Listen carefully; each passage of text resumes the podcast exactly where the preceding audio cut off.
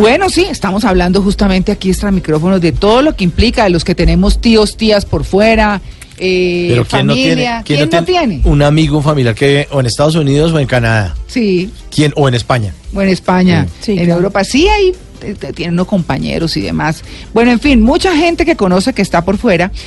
Pero ¿qué está pasando en este momento? Eh, ¿Qué hay de posibilidades de irse a vivir cuando el mundo todo está convulsionado, cuando pareciera que no está fácil la situación económica en todas partes, cuando pareciera que eh, como, como ese odio a los extranjeros está exacerbado por eh, esas polarizaciones que se han vuelto a dar en, en política y demás, y que nacen eh, grupos Extremistas, Ah, eh, sí. sí, anti lo que sea. El- cualquier nacionalidad que llegue, bueno, en fin, es muy difícil. Y cuando nosotros mismos como colombianos estamos viviendo la diáspora venezolana, que no solamente está llegando a Colombia, sí principalmente acá en términos de que estamos muy cerquita, eh, y a Brasil, tal vez es eso, pero también en muchos otros países y rebasa muchísimo las fronteras. Así que vamos a hablar hoy de Canadá. Canadá, que es un país con el que muchos sueñan, al que muchos se quieren vivir, en el que teniendo cosas muy buenas y muy positivas, pues también hay dificultades, como, como todas las, eh, en todos los países, eh, y más de todas maneras si no es el país de uno. Sin embargo, siempre hay avivatos que eh, pues, se, aprovechan de eso, se aprovechan de eso y se aprovechan de los sueños de las personas, que es lo más grave para todo. Así que por eso hemos invitado a Angélica González Blanco, que es experta en procesos de migración a Canadá, reconocida y aceptada por el gobierno canadiense, ha estado con nosotros en este programa y por eso le queremos preguntar a Angélica, con los buenos días, por supuesto, ¿qué hay en materia hoy de información mentirosa que esté circulando alrededor de la migración a Canadá? Angélica, buenos días. Buenos días, Mara Clara, y buenos días a toda la mesa de trabajo. Un placer estar con ustedes de nuevo. Eh, gracias por esta oportunidad de hablar de las noticias falsas, que creo que es el tema de, de moda, no solamente en materia migratoria, sino en, en todas las áreas. ¿no? Sí, claro. La política, sobre todo por estos días. sí, claro, pero, pero Angélica, ¿qué le están diciendo a la gente que no debe creer? ¿Cómo están las cosas? Lo que pasa es que pienso que el mundo en el, en el momento de la información ha cambiado con, con, la- con eh, las redes sociales y la oportunidad que tiene el, el ciudadano de a pie de colocar la información que quiera y que está expuesta al mundo. Entonces hay personas que, eh, digamos que en, un, en, un, en una práctica eh, deshonesta y de pronto avivata, eh, utilizan estos medios para dar información incorrecta aprovechando la información correcta. Me explico. Canadá tiene una reputación por más de 40 años de ser un país que eh, le da la bienvenida a los inmigrantes, no solo en materia de eh, protección que eh, a través del asilo político y de la y de la estirpe humanitaria que tiene el país per se, pero también porque le da la bienvenida a aquellas personas que son profesionales independientes o que quieren restablecer su vida en otro país. Es un país con las puertas abiertas y con políticas determinadas para el inmigrante. Entonces, como tiene esta reputación, Claro. aquellas personas que, que quieren aprovechar, eh, eh, ¿cómo es que se dice en, en Colombia? El, el agosto. Que Ajá. hacen su agosto. Papayazo. Hacer el ag- sí, hacer su agosto. Sí, sí. Ok, eh, toman eh, la realidad y la distorsionan y, y comienzan con, no sé, he visto en las redes sociales como por ejemplo, eh, Canadá está rifando tres mil visas de trabajo. No. Rifando. Entonces, eh, bueno, nosotros nunca hemos rifado, eh, eso existe o existió en los Estados Unidos, no estoy muy segura porque La, no- la lo- no- la famosa lotería para la residencia, ¿no? Mm. Exacto. No, bueno, hay una rifa de, de trabajo, pero eh, eso fue hace mucho tiempo en los Estados Unidos, no sé si todavía lo dan, pero Canadá no tiene desde 1978 que codificaron la ley migratoria, nunca ha existido un evento en donde haya una amnistía o exista una rifa de, de ciertos de ciertos cupos o eso no existe. De hecho, y es una cosa importante es determinar que cuando una persona quiere venir a Canadá, como trabajador cali como per- como bajo una visa de trabajo nosotros no le decimos así pero es lo que coloquialmente la gente le conoce el proceso comienza en Canadá no comienza por parte del candidato sino del empleador Ah, sea, claro. ¿Ve? o sea, si yo quiero y yo estoy en Colombia y soy colombiano y quiero irme a trabajar a Canadá, pues te tengo una mala noticia. Directamente con una visa de trabajo no puedes ir a la embajada y aplicar una visa de trabajo porque no se puede, porque no existe, ese no es el proceso. Ah, Tiene que iniciarse por parte del empleador que está, entre comillas, enamorado de su trabajo y quiere traerlo a Canadá. Y es un proceso bastante dispendioso, entonces eso es una noticia falsa. Como, por ejemplo, a veces he visto, sobre todo en Facebook, eh, que dice Canadá abrió eh, mil cupos o cinco mil cupos para personas que quieran ganar más de 150 mil dólares al año. no, imagínese. Entonces, eh, lo que hacen es mirar cuál es el promedio de, por ejemplo, te poner ingenieros. Un ingeniero puede estar entre un, eh, en una posición de entrada o una posición de, man- de manejo, puede estar entre los 30 a los 90 mil dólares. Entonces, pero eso es una, una eh, estadística real, pero que la convierte como si fuese que realmente Canadá está dando mil puestos a ingenieros que vengan a ganar 150 millones de pesos al año y eso no es cierto. Claro, entonces- claro. Agarran eh, verdades y las distorsionan y las ponen a su favor. Entonces le dicen a la persona, eh, mira, métese en esta página y en este formulario y con este formulario usted tiene que pagar, yo qué sé, eh, no he visto los precios, pero que algunos que recuerdo eran 50 dólares canadienses, que si no estoy mal son como 110 mil pesos colombianos. Sí. Y entonces eh, el negocio del avivato no es mirar tu perfil ni nada, sino que pagues los 110 do- Y ya. 110 mil y ya, porque eso no es real. Claro. Y eso de que vengan a las conferencias y no sé qué, que vengan y haga el curso de inglés y mientras tanto nosotros le vamos haciendo el trámite. Eh, eh, mira, eh, yo en el año 2001 ah, hacía conferencias porque el, el proceso legal daba la oportunidad de que el que atendía la conferencia podía irse autocalificando y al final de la conferencia podía determinar si la persona calificaba para emigrar o no. Ajá. como está hoy día la ley, hacer una conferencia es simplemente dar a conocer los- las políticas generales porque no puedes calificar a nadie porque súper puntual. Entonces, si vas a ese tipo de conferencia y tu nivel de inglés es super beginning o al principio estás comenzando o el nivel de francés es muy, muy, muy Básico. muy básico, eh, eh, no estás listo para venir a Canadá a través de un proceso de una residencia permanente. Existen otras avenidas, Mm. pero si te ponen a estudiar inglés o francés en, en Colombia por cuatro años, nunca vas a llegar al nivel que la ley exige para que puedas entrar a un proceso de residencia permanente real Claro. que sea factible. Entonces, eh, son cosas que tienen cierta cosa real, pero la distorsionan para al final venderte un curso de inglés o venderte un curso de francés. Eh, no sé si podría decirlo en micrófonos, pero ¿Qué? hace como dos semanas Ajá. Atendí una persona de Cali. Eh, no sé qué está pasando en Cali porque eh, no, no sé, eh, tendría que mirarlo porque es demasiado, es un volumen muy grande.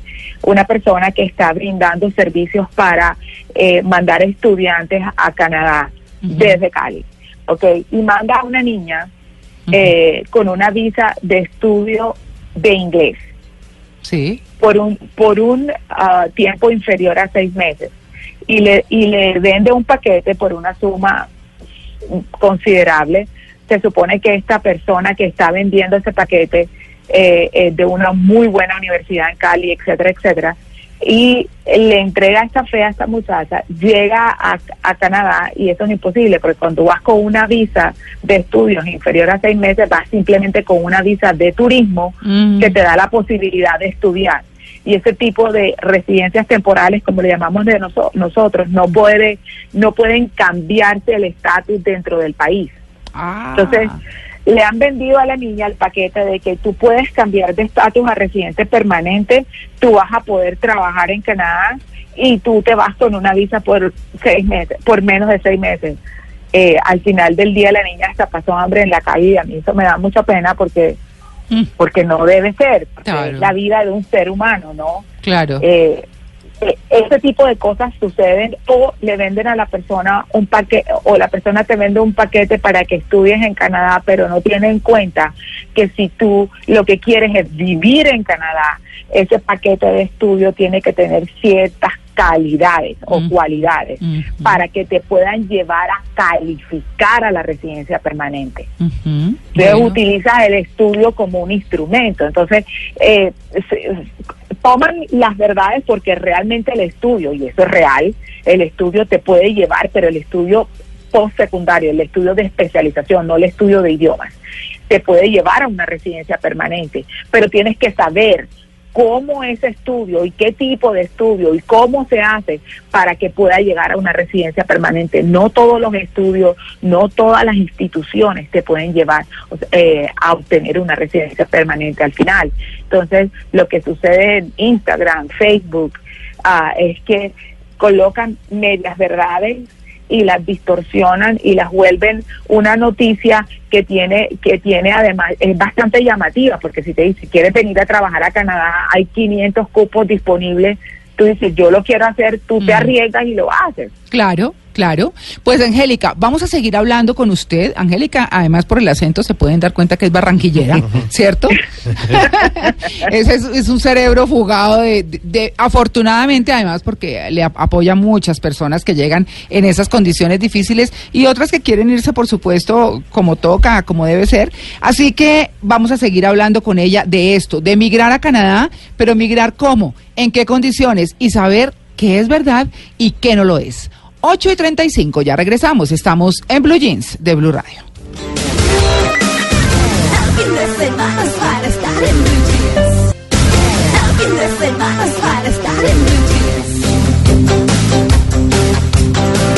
Bueno, estamos hablando hoy de las noticias falsas y sobre todo desde las redes en lo que tiene que ver con migración a Canadá. Eh, usted encuentra páginas de internet o en Facebook, en lo que hemos hablado con Angélica González Blanco, que es experta en procesos de migración a Canadá y con quien estamos hablando en este momento. Y ella dice que hay páginas en internet y en Facebook que tienen como nombre Ven a Canadá, vive en Canadá, estudia en Canadá, eh, Canadá Estudios. Bueno, eso hay un montón de cosas de ese estilo y son agencias no licenciadas para representar personas. Eso hay que tenerlo en cuenta. Eso es parte de lo que pasa con las noticias falsas. María Clara, mire, yo creo que es importante que tomemos el tema de los refugiados. Hay mucha gente que quiere irse como refugiado y mire las cifras haciendo como un sondeo por los diversos medios de comunicación de lo que ha salido últimamente. Tan solo en abril ingresaron al país de manera irregular 2.500 extranjeros y gran parte vienen de Nigeria, a los que se suman haitianos, salvadoreños, mexicanos, hondureños y musulmanes, gente de muchos países y en lo que va corrido del año la cifra supera 7.300 inmigrantes que han llegado a pedir refugio. El tema aquí, María Clara, es, por ejemplo, los nigerianos están pasando desde por la carretera forestal desde New York que, que, digamos que, que se pega con Quebec Sí. y ahí entran y muchos logran entrar pero definitivamente pues el gobierno está poniendo todo el, el problema y Eso digamos todas las trabas para que la gente no pueda entrar Como el hueco gringo, o sea, como cuando uno pasa de México a Estados Unidos. es otro Claro, hueco. claro, pero imagínese, imagínese el problema. Y además de eso, Estados Unidos dijo, bueno, pues hagamos aquí, limitemos entonces eh, algunas de las visas que les damos, por ejemplo, a nigerianos, porque se sabe que el destino es llegar a Estados Unidos e inmediatamente pasar a Canadá. Entonces yo creo que es interesante que podemos hablar qué pasa con los refugiados. O sea, cualquier persona puede entrar como refugiado a Canadá, Angélica.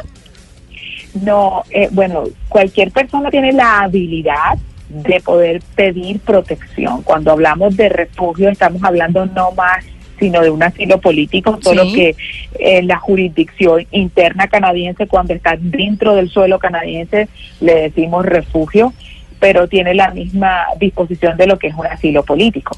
El problema está en que el hecho de que tú pidas o solicites la protección no quiere decir que te la van a garantizar. Tú tienes Claro. que ir a través de un proceso legal en donde tienes que probar lo que dice la ley doméstica canadiense con base en la ley internacional que está basada en la Convención de Ginebra de 1951 con todos los protocolos de la- eh, y se llama la Convención del, eh, de Refugio, eh, traducida al español, en donde tienes que probar que existe una persecución individualizada a la persona que está pidiendo protección. Claro. Entonces, por ejemplo, en el caso que nos atañe y que nos toca muy de cerca eh, nuestros hermanos venezolanos, el hecho de la situación propia del país y la conmoción, no tanto política, sino social e interna del país, no hace que toda la, todos los venezolanos sean sujetos de asilo político o de protección en Canadá. Ellos tienen que probar que existe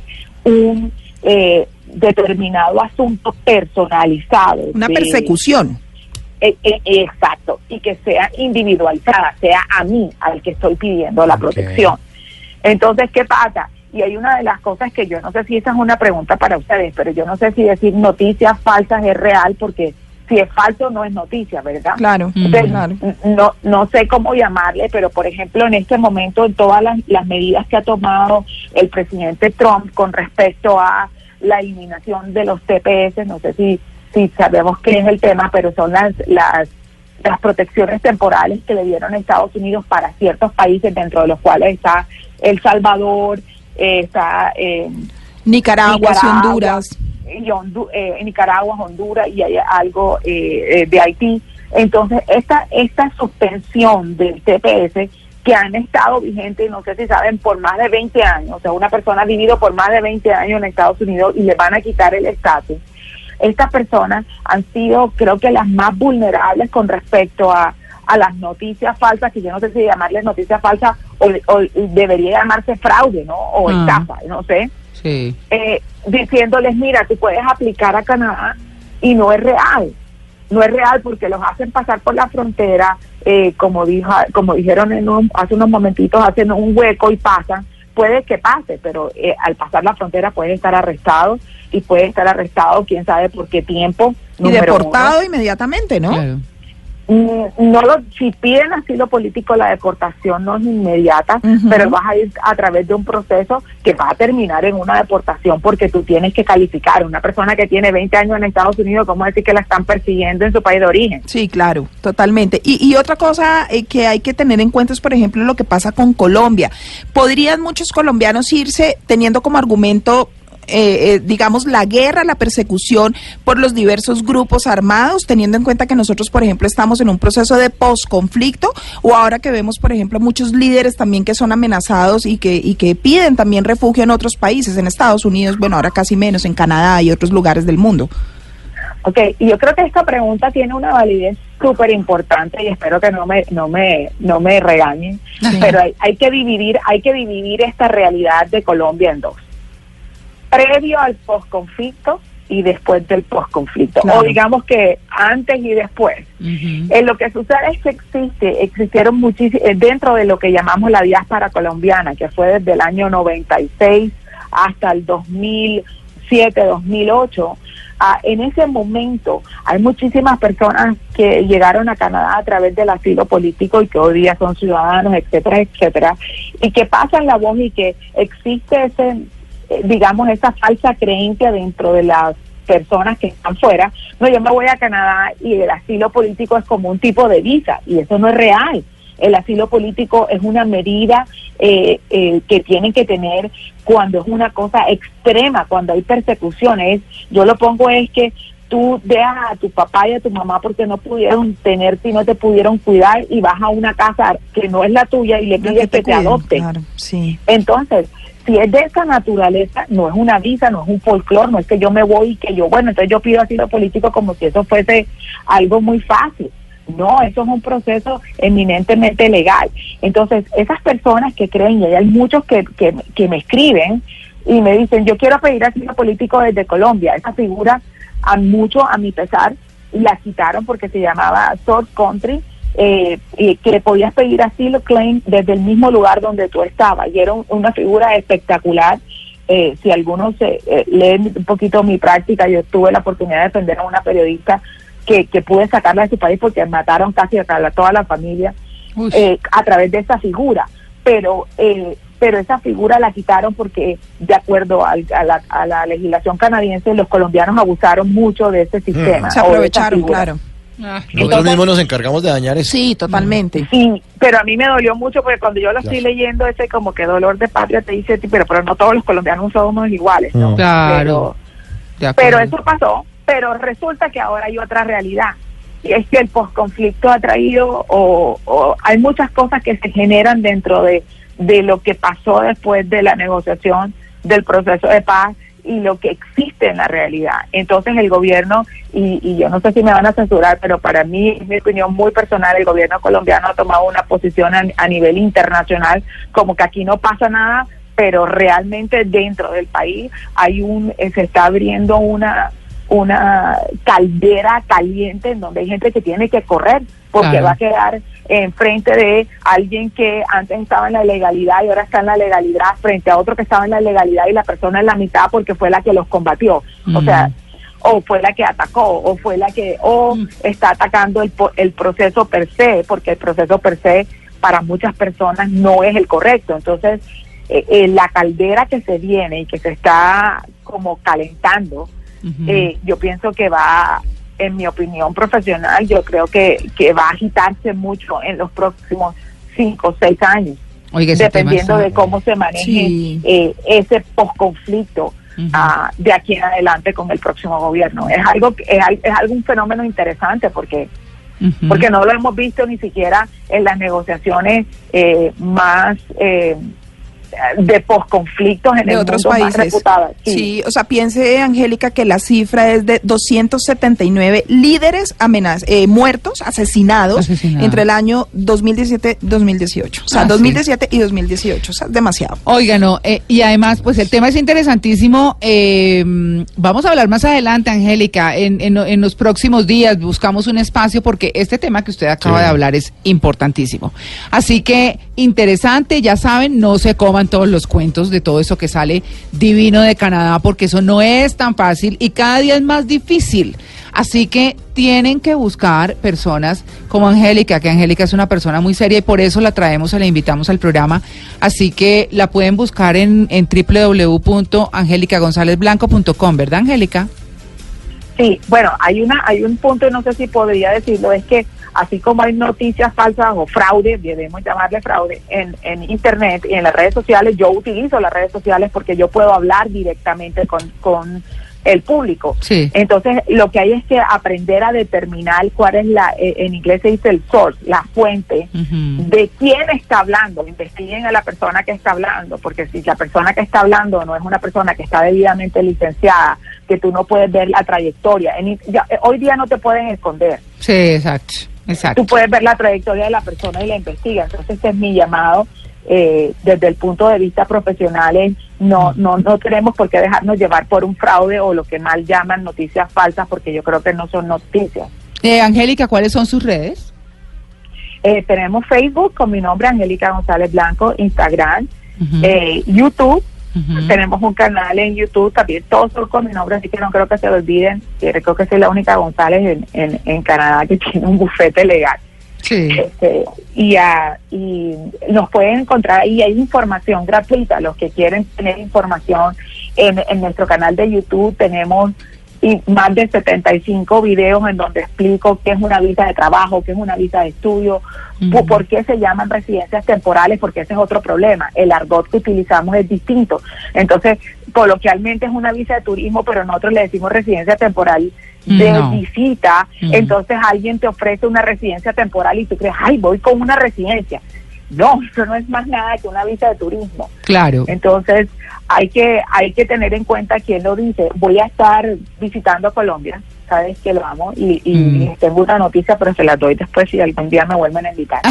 claro que sí. Pues bueno, Angélica, listo. Eh, nosotros sabemos que su agenda está muy llena y nosotros estamos aquí repasadísimos de tiempo en noticias. Así que nos vemos en una próxima. Muchas gracias por esta por eh, aceptar esta invitación. Ok, muchísimas gracias a ustedes y bueno, ahí nos pueden contactar a través del Facebook y uh, Instagram y YouTube. Sí, señora.